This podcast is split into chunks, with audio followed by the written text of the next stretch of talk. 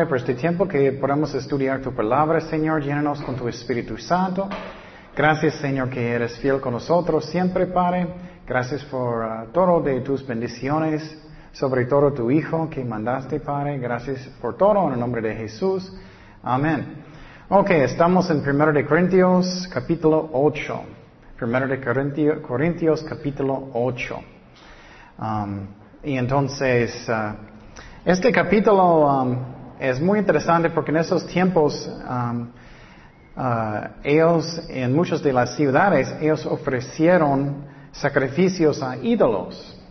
Y entonces uh, no hacemos eso uh, tanto aquí espero. Pero en estos tiempos en la ciudad de Corinto ellos ofrecieron sacrificios a um, animales a sus ídolos. Ellos tenían un templo muy grande con muchas prostitutas y era un tiempo que era feo también porque eso es algo que, es de demonios. La Biblia enseña si estás ofreciendo animales a otra religión, a demonios.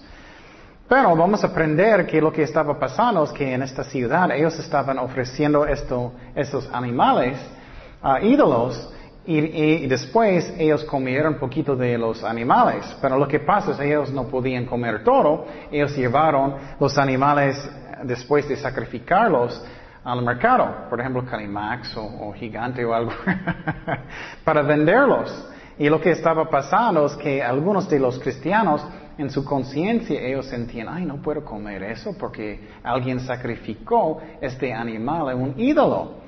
Entonces, vamos a mirar que en este capítulo algunos cristianos su conciencia era como lastimado, ellos no, no, podían comer y otros pensaban, no, solamente es comida, yo puedo, eh, solamente es carne, yo puedo comprarlo más barato y yo puedo comerlo en mi casa.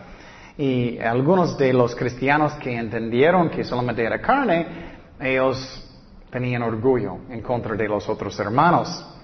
Y vamos a empezar en versículo 1, 1 de Corintios 1, 8, 1. Dice, en cuanto a lo sacrificado a los ídolos, sabemos que todos tenemos conocimiento. El conocimiento envanece, pero el amor edifica. Y si alguno se imagina que sabe algo, aún no sabe nada como debe saberlo. Entonces lo que estamos mirando aquí es que algunos otra vez tenían conocimientos. Ellos entendieron, solamente es carne, yo puedo comerlo, puedo tener mi taquito en la casa y no importa. Si alguien ofreció un ídolo, solamente todavía es carne. Pero algunos de los cristianos, ellos sentían, ay, no puedo, no puedo porque ellos sacrificaron a un ídolo. Y entonces, ah, um, por ejemplo, un ejemplo hoy en día que puedo dar es, por ejemplo, el día de Halloween. No celebramos Halloween porque es un día del diablo. Y, uh, y, cuando ellos están tocando las puertas y, todo eso, eso es un, un uh, como rito de Satanás, la verdad, lo que ellos están haciendo. Pero yo recuerdo en mi trabajo antes, personas en, en, este tiempo muchas veces llevaron dulces y pusieron en una bolsa en mi oficina. Y siempre comí. Yo no estaba pensando eso fue, sacrificado, un ídolo, un, un, demonio, nada de eso. Solamente es un dulce y me gustó y, comí. Pero si había un cristiano que su conciencia sentía mal, yo no voy a comer. Y claro, yo no voy a celebrar Halloween porque es del diablo, yo no voy a tener un disfraz de demonios y todo eso. No voy a tocar en las puertas. Y muchas personas no entienden que este es el día más santo para Satanás en el año. Entonces no debemos celebrarlo. Pero estamos mirando que dulces solamente son dulces. Pero no debemos participar, claro, en ofreciendo um, cosas a demonios. Um, y entonces algunas de las uh, personas en Corinto tenían mucho orgullo, pensaban, oh, solamente es carne, estás mal tú. Y no debemos tener una actitud que es arrogante, solamente porque tú entiendes que solamente es, si es dulce o solamente si es uh, carne. Seguimos en versículo 3, en este tema en la iglesia ya. Dice, pero si alguno ama a Dios, es conocido por él. Acerca pues de las viandas que se sacrifican a los ídolos. Sabemos que un ídolo nada es en el mundo y que no hay más que un Dios. Entonces Pablo está diciendo aquí que un ídolo realmente no es Dios. Solamente hay un solo Dios. Entonces si alguien está sacrificando algo, no es Dios, no están sacrificando ni, ni un Dios, solamente hay uno. Um, es muy interesante, Dios mismo dice, no conozco otro Dios. Eso a mí es muy chistoso. Dice en Isaías 44.8, mira, son las palabras de Dios mismo. No temáis, ni os amedrentáis. No te lo hice oír desde la antigüedad y te lo, y te lo dije. Luego vosotros sois mis testigos. No hay Dios sino yo.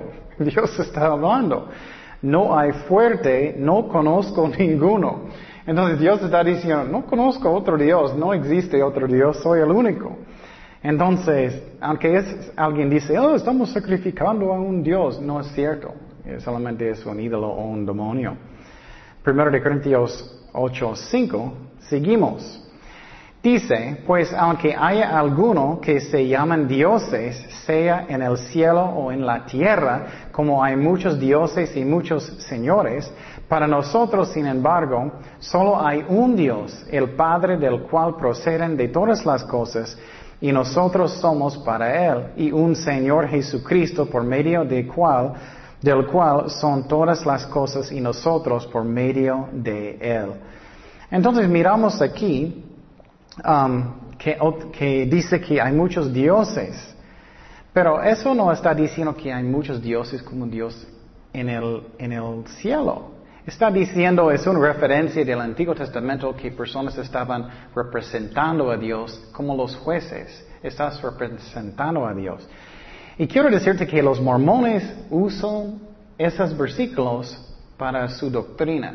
No sé si ustedes saben lo que ellos enseñan, pero ellos enseñan que Cristo es hermano de Satanás. Ellos enseñan eso, que eh, eso no es bíblico.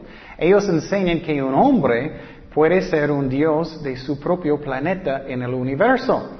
Entonces, si soy un mormón, soy, puede ser Dios Ken.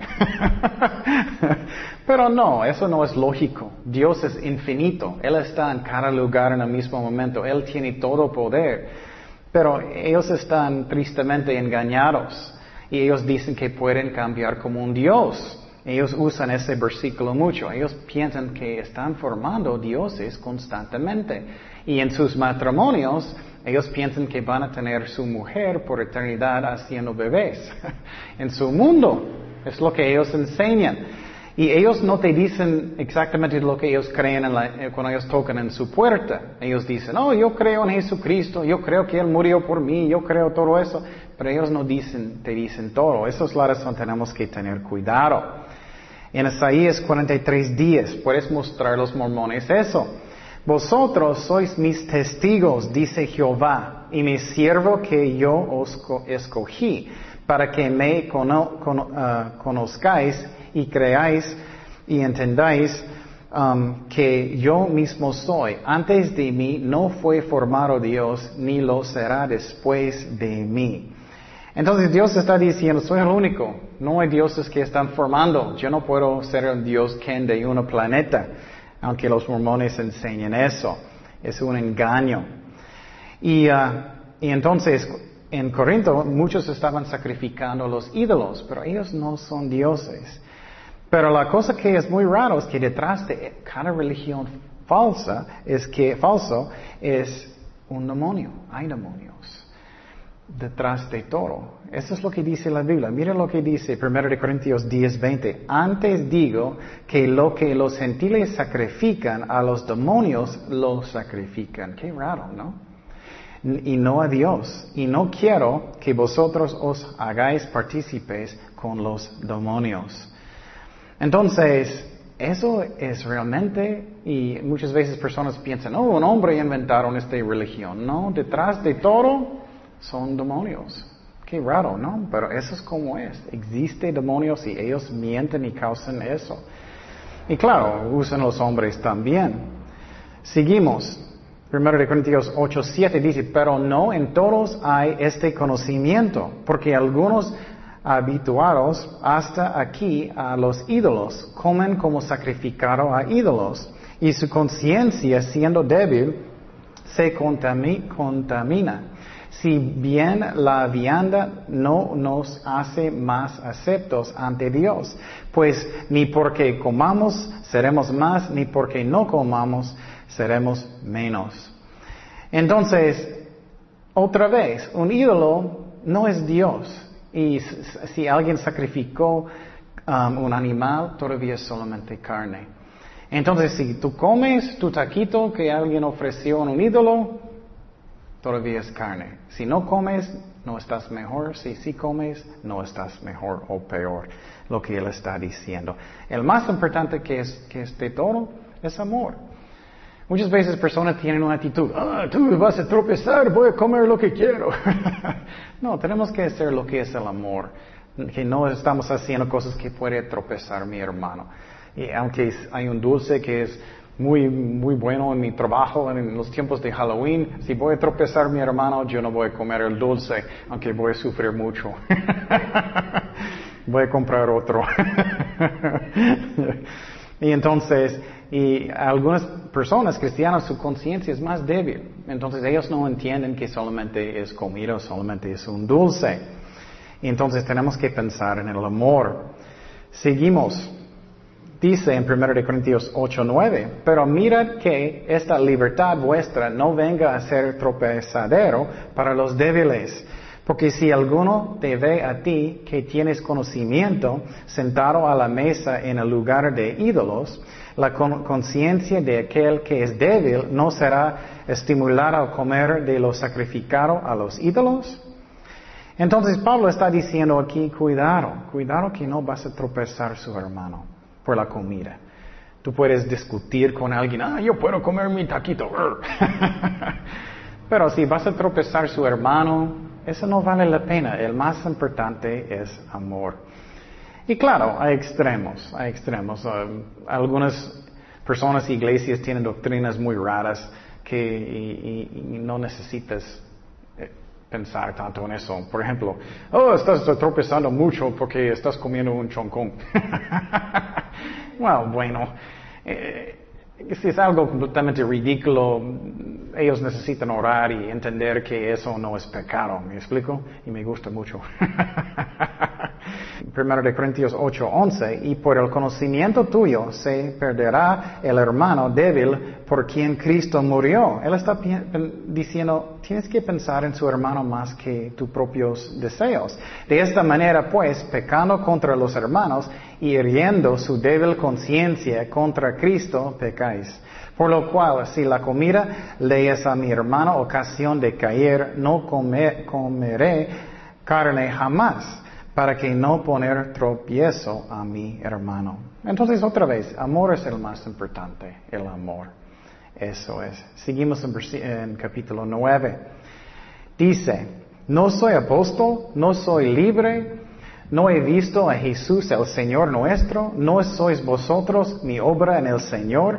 Si para otros no soy apóstol, para vosotros ciertamente lo soy porque el sello de mi apostolado sois vosotros en el Señor. Este capítulo es, en una forma para mí es muy triste. Pablo es el apóstol. Él empezó esa iglesia. En este capítulo, él tiene que decir, yo tengo derecho para que me pagas. y, la iglesia ya estaba apoyando otros Um, apóstoles y otros pastores, pero ellos no quisieron. Pero Pablo en este capítulo va a mostrar que él no quiso aceptarlo. Él no quería que ellos van a pensar, él solamente estaba haciéndolo para el dinero. Entonces él está diciendo aquí, no soy un apóstol, no soy su pastor. Y uh, es muy triste que él tiene que defender que él tiene derecho para tener dinero para ser apoyado por la iglesia. Y entonces eso es muy triste lo que pasó con él en Corinto. Y uh, a veces es difícil servir a Dios. Y, eso pasa. Personas a veces no tienen gratitud. Y si tú haces algo um, para Dios, y si limpias la iglesia o haces chonkung y nadie dice gracias, o si tú haces algo y nadie tiene un corazón hermoso que dice gracias al Señor. Con Pablo, ellos no tenían gratitud. Él empezó esa iglesia, ellos no tenían gratitud, ellos no querían apoyarlos, apoyarlo y eso es algo triste. Pero en una forma es bueno cuando sufres así si estás en el ministerio, para que estás haciéndolo para Cristo solamente. Si nadie me da gracias, si nadie me apoya, nadie me bendice, pues estoy haciéndolo para Cristo. Mi motivo va a ser más puro, ¿no? Entonces, pero Pablo, pobrecito, él, ellos estaban mal con él. Seguimos en versículo 3. Contra los que me acusan, mira su propia iglesia acusándolo. Esta es mi defensa. ¿Acaso no tenemos derecho de comer y beber? Él está diciendo, soy un pastor, soy un apóstol, no tengo derecho de comer y beber. No tenemos derecho de traer con nosotros una hermana por mujer, como también los otros apóstoles y los hermanos del Señor y Cifas o Pedro, o solo yo y Bernabé no tenemos derecho de no trabajar. Entonces Pablo está diciendo, soy el pastor de la iglesia, también soy un apóstol, claro, tengo derecho. Pero algo muy interesante estamos mirando, Pedro tenía una esposa. Has escuchado la, la broma, porque Pedro estaba enojado con Jesús. Porque Jesús sanó su suegra. Entonces Pedro tenía una esposa. Entonces él no era primer papa. Él no era. Pedro tenía esposa y, uh, y también uh, ellos, los otros apóstoles, muchas veces están trayendo a uh, sus esposas con ellos. Y él, está diciendo, no tenemos derecho para que la iglesia va a apoyarnos. Y piénsalo, ellos tienen un trabajo. Cualquier persona que trabaja en McDonald's, que trabaja en Calimás, que trabaja en construcción, ellos tienen un salario, ¿no? Pero muchas veces personas no quieren ah, apoyar el pastor. Y no estoy, eh, si me conoces, no estoy regañando personas, nada de eso, solamente estoy enseñando. Pero Pablo y pobrecito, él, ellos no querían apoyarlo en la obra, aunque él empezó esa iglesia. Y es muy interesante que Pedro sí tenía una esposa. Miramos en Mateo 8, 14. Dice, vino Jesús a casa de Pedro y vio a la suegra de éste postrada en cama, con fiebre, y tocó su mano y la fiebre la dejó, y ella se levantó y les servía. Entonces Pedro tenía una esposa. Él tenía una esposa. Seguimos en 1 Corintios 9, 7. Dice, ¿quién fue jamás soldado a sus propias expensas? ¿Quién planta viña y no come de su fruto? ¿O quién apacienta el rebaño y no toma de la leche del rebaño? Entonces, pobre Pablo está dando ejemplos, la razón él merece tener un salario, que ellos van a apoyarlo. Él dice, si eres un soldado, bueno, no, no mires los soldados en ejército aquí, que ellos están en, en, en, los lugares, en las segundas buscando botes. ellos no tienen que comprar sus propias cosas. El militar hace eso, ¿no? Y Pablo está diciendo, no tengo derecho que, que voy a, la iglesia va a apoyarme. Y entonces el pobrecito, él dio el ejemplo de un granjero. Ellos pueden comer el fruto también. o si tienes uh, un rebaño, no puedes beber la leche, claro. Entonces, pobre Pablo está diciendo que un pastor, un misionero, lo que sea, alguien que está trabajando en el ministerio, ellos tienen derecho de ser apoyados. Y solamente estoy enseñando, no estoy diciendo, no estoy diciendo, vamos a tomar un ofrenda, ¿ok? no, solamente estoy enseñando. Yo tengo, Dios provee y Dios es fiel. Seguimos en versículo 8. ¿Qué dice? 1 de Corintios 9, 8. Dice, digo esto solo como hombre, no dice esto también la ley, porque en la ley de Moisés está escrito, no pondrás bozal al buey que trilla, tiene Dios cuidado de los bueyes. Entonces él está dando otro ejemplo que un trabajador merece su salario. Aunque es un animal, no, vas a tapar su pobre boca para que no puede comer. Él está dando este ejemplo también. Versículo 10. Dice, o lo dice enteramente por nosotros, pues por nosotros se escribió porque con esperanza debe arar el que ara y el que tría, con esperanza de recibir del fruto. Si nosotros sembramos entre vosotros lo espiritual, es gran cosa si segaremos de vosotros lo material. Entonces Pablo está diciendo, mira, estamos trabajando para cosas espirituales, entonces merecemos cosas materiales. ¿Por qué crees que no merecemos? Entonces, pobre Pablo, aunque él era un apóstol, él estaba defendiendo su derecho. Versículo 12. Si otros participan de este derecho sobre vosotros, ¿cuánto más nosotros? Pero no hemos usado de este derecho, sino que lo soportamos todo por no poner ningún obstáculo al Evangelio de Cristo. Entonces, otra vez, ellos estaban apoyando a otras personas, pero el fundador de la iglesia, el pastor, él, ellos no querían ayudarle, no querían apoyarlo, salario, nada, pobrecito. Y él finalmente dijo, yo no quiero aceptar dinero de ustedes porque ustedes tienen una mala actitud.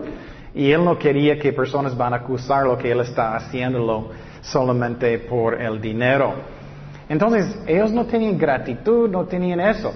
Eso es algo que es muy importante, que tenemos una actitud de agradecimiento. Es muy importante. Entonces, um, ¿qué pasó cuando Jesús estaba con los días leprosos? ¿Qué pasó con ellos? Los días leprosos, ¿qué pasó? Él sanó a todos y ¿cuántos regresaron para decir gracias a Jesucristo? Solamente a uno, solamente uno. Entonces, eso es malo y Cristo dijo que, ¿dónde están los otros nueve? Dios quiere que tenemos una actitud de gratitud y ellos no tenían eso con Pablo y eso está mal.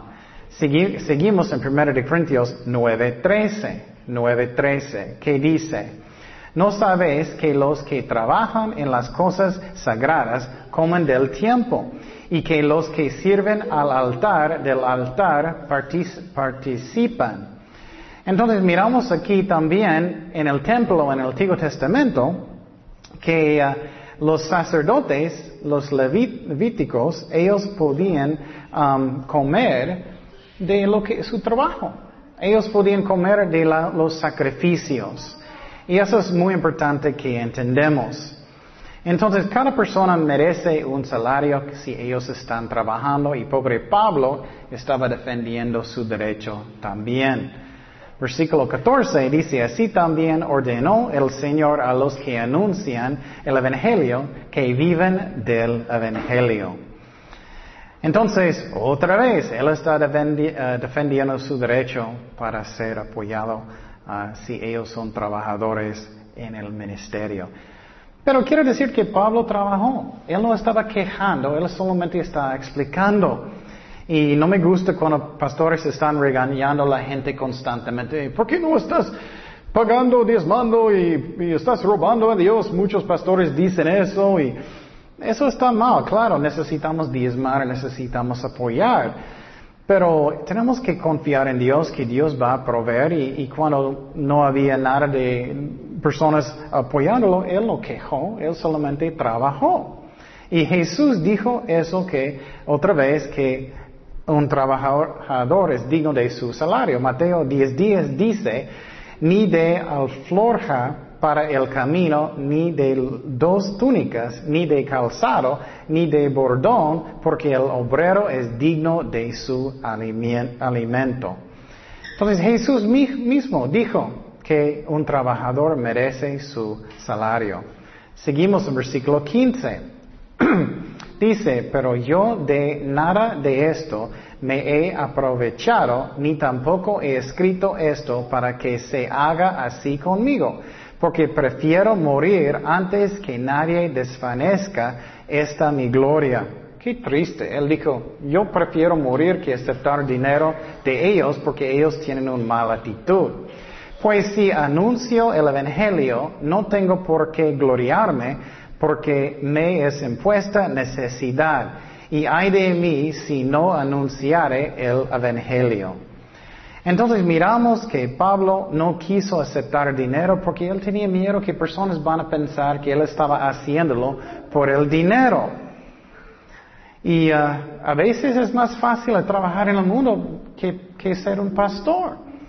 Y la razón es porque uh, en el mundo usualmente vas a tener un salario, pero un pastor necesita, o misionero necesita solamente confiar en Dios. Pero eso está bien, eso es una vida de la fe. Pero solamente una iglesia estaba apoyando a Pablo, era la iglesia en Filipi. Eso es muy raro, ¿no? Solamente uno. Y Dios es fiel. Y yo conozco un pastor que dice, donde Dios guía, Él provee. Pero en este caso la iglesia era carnal, ellos no estaban apoyando el apóstol. Versículo 17 dice, por lo cual, si lo hago de buena voluntad, recompensa tendré. Pero si de mala voluntad, la comisión me ha sido encomendada. ¿Cuál pues es mi galardón? Que predicando el Evangelio presente gratuitamente uh, el Evangelio de Cristo para no abusar de mi derecho en el Evangelio. Entonces, Él está diciendo aquí, que Él está predicando por el amor de Cristo. Si no estás trabajando por Dios, por el amor, mejor que no lo haces. Muchos pastores están haciéndolo como es un trabajo. Oh, eso es mi trabajo. No, tenemos que trabajar por Dios porque por amor de Cristo y por amor de las ovejas. Si estás sirviendo en la iglesia, que lo hacemos por amor. Si estás eh, evangelizando, lo que sea. Eso es muy importante que lo hacemos por el amor. Y, también que no estamos como buscando maneras de golpear eh, con palabras las ovejas de Dios. ¿Por qué no estás dando dinero? No, tenemos que confiar en Dios, que Dios es fiel. Y otra vez, claro, necesitamos diezmar. Pero Dios quiere que viene de un corazón que quiere. En su cumpleaños, si alguien va a decir, ok, Alma, aquí está tu, regalo, no quiero darte, pero aquí está. ¿Vas a querer? No, vas a enojar, vas a decir, no, no, no, no, gracias. Es lo mismo con Dios. Diezmar es de Dios, pero Él no quiere si tenemos una mala actitud, Él no quiere. Y, es muy importante que no estamos como golpeando las ovejas con palabras. Moisés hizo eso en la Biblia. Moisés, ¿qué pasó con él? Él enojó con las ovejas de Dios y una vez Dios, ellos tenían mucha sed. Y lo que pasó es que ellos necesitaban agua. Y Dios dijo a Moisés, ok, sale y golpea la piedra una vez para que sale agua. Y Moisés se enojó mucho con la gente y él dijo, oh, necesito pegar de esa piedra muchas veces. Él pegó dos veces y salió el agua. Pero la gente pensaba que Dios estaba enojado con la gente y él no estaba enojado. Tenemos que representar a Dios bien y Dios se enojó con Moisés y él dijo, no puedes entrar en la tierra prometida. Entonces es muy importante que representamos a Dios como Él quiere, como Él es. Si Él no está enojado con la gente, no debemos estar enojados con la gente. Seguimos en versículo 19 dice, por lo cual, siendo libre de todos, me he hecho siervo de todos para ganar a mayor número. Entonces Pablo en esta parte está enseñando cómo puedes ganar personas para Cristo. Y él dijo, no soy un esclavo, pero voy a ser, un esclavo por mi propia voluntad, porque yo quiero ganar personas para Jesucristo. ¿Qué dijo Jesucristo en Mateo 16, 24? Entonces Jesús dijo a sus discípulos, si alguno quiere venir en pos de mí, niégase a sí mismo y tome su cruz y sígame. Porque todo el que quiera salvar su vida, la perderá. Y todo el que pierda su vida por mi causa, por causa de mí, la hallará. Entonces Jesús está diciendo, si quieres ganar personas, necesitamos negar nosotros mismos. Necesitamos, necesitamos ser un esclavo, un serviente de Cristo si queremos ganar almas para Cristo. ¿Qué hizo Jesucristo?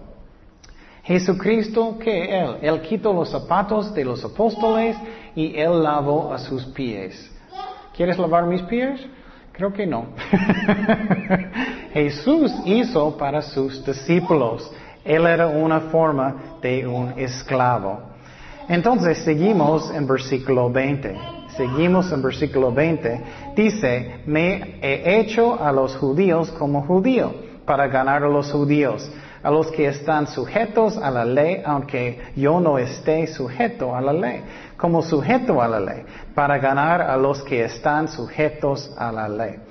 Entonces Pablo está diciendo aquí, si quieres ganar judíos, tienes que cambiar como un judío para entenderlos. Si quieres ganar a los jóvenes, necesitas entender los jóvenes. Si quieres ganar a personas que son de China, necesitas actuar como personas de China. No pecado, pero como ellos son. Por ejemplo, un, un, ejemplo de un misionero bueno se llama Hudson Taylor. Él fue a China para ser un misionero. Y cuando él fue, él tenía ropa, eso fue hace un, un siglo y medio más o menos. Y cuando él llegó, él tenía ropa de a Europa y él, él tenía pelo como ellos y todo, cabellos como ellos y nadie escuchó su testimonio.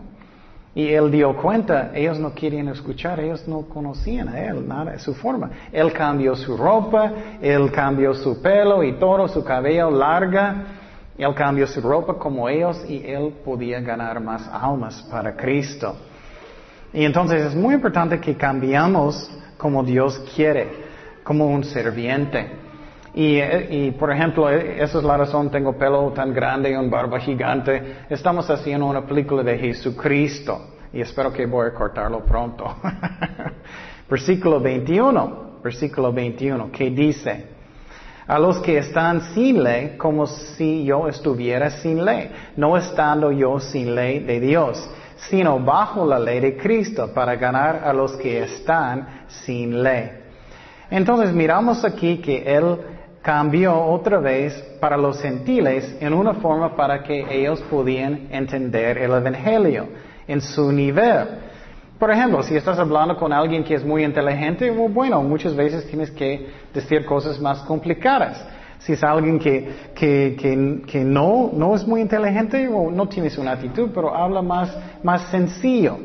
En Hechos 17, 24, que dice, el Dios que hizo el mundo y todas las cosas que en él hay, siendo Señor del cielo y de la tierra, no habita en templos hechos por manos humanas, ni es honrado por manos de hombres, como, es, como si necesitase de algo, pues Él es quien da a todos vida y aliento y todas las cosas. Entonces, en este versículo, Pablo estaba explicando a alguien que es un gentil que no entiende la Biblia.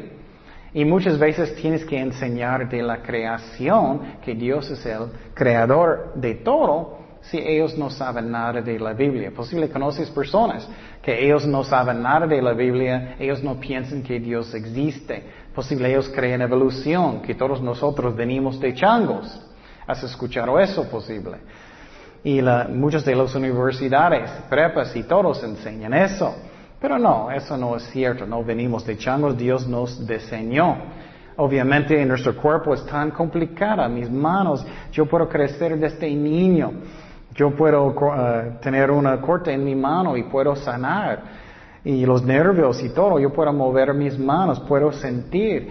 Obviamente Dios nos diseñó, no fue accidente como enseña um, evolución. Versículo 22 dice, me he hecho débil a los débiles para ganar a los débiles. A todos me he hecho de todo, para que de todos modos salve a algunos. Y esto hago por causa del Evangelio para hacerme copartícipe de él. Entonces otra vez Pablo está diciendo, voy a cambiar como personas necesitan para que pueda identificar con ellos. Como personas piensan, si quieres ganar sus vecinos, si quieres ganar otras personas que conoces para Cristo, cómo ellos piensan, qué es eh, lo que ellos necesitan. Versículo 24, no sabéis que los que corren en el estadio todos a la verdad corren, pero uno solo se lleva el premio. Corre de tal manera que lo obtengáis, todo aquel que lucha de todo se abstiene ellos a la verdad para recibir una corona corruptible, pero nosotros una incorruptible. Eso es muy interesante. Pablo está diciendo, quiero ganar esta vida cristiana. Hay premios en el cielo, hay recompensa en el cielo. Y si estamos trabajando para Jesucristo y si, tenemos una buena actitud, vamos a tener recompensa en el cielo. Y Pablo está dando el ejemplo de, por ejemplo, las personas que están en los Olimpiades. Cuando ellos corren, ellos corren y ellos están entrenando en una forma para que ellos puedan ganar. Y por ejemplo, cuando yo estaba en la escuela, yo corrí. Yo no era tan bueno, pero hice mi mejor. Yo estaba comiendo bien, yo estaba haciendo, durmiendo bien y entrenando muy bien. Es lo mismo en la vida cristiana. En la vida cristiana tenemos que entrenar, estamos leyendo la Biblia cada día, estamos obedeciendo al Señor, estamos adorando a Dios, tenemos música cristiana en la casa. Estoy haciendo en una forma para que pueda ganar esta carrera cristiana o cómo estoy caminando con Dios. Hebreos 12.1 dice, por tanto, nosotros también teniendo en derredor nuestra tan grande nube de testigos, despojémonos de todo peso, de todo peso y del pecado que nos asedia y corramos con paciencia la carrera que tenemos por delante. Entonces, cada uno de nosotros tenemos un llamado. Posible piensas que no soy nadie.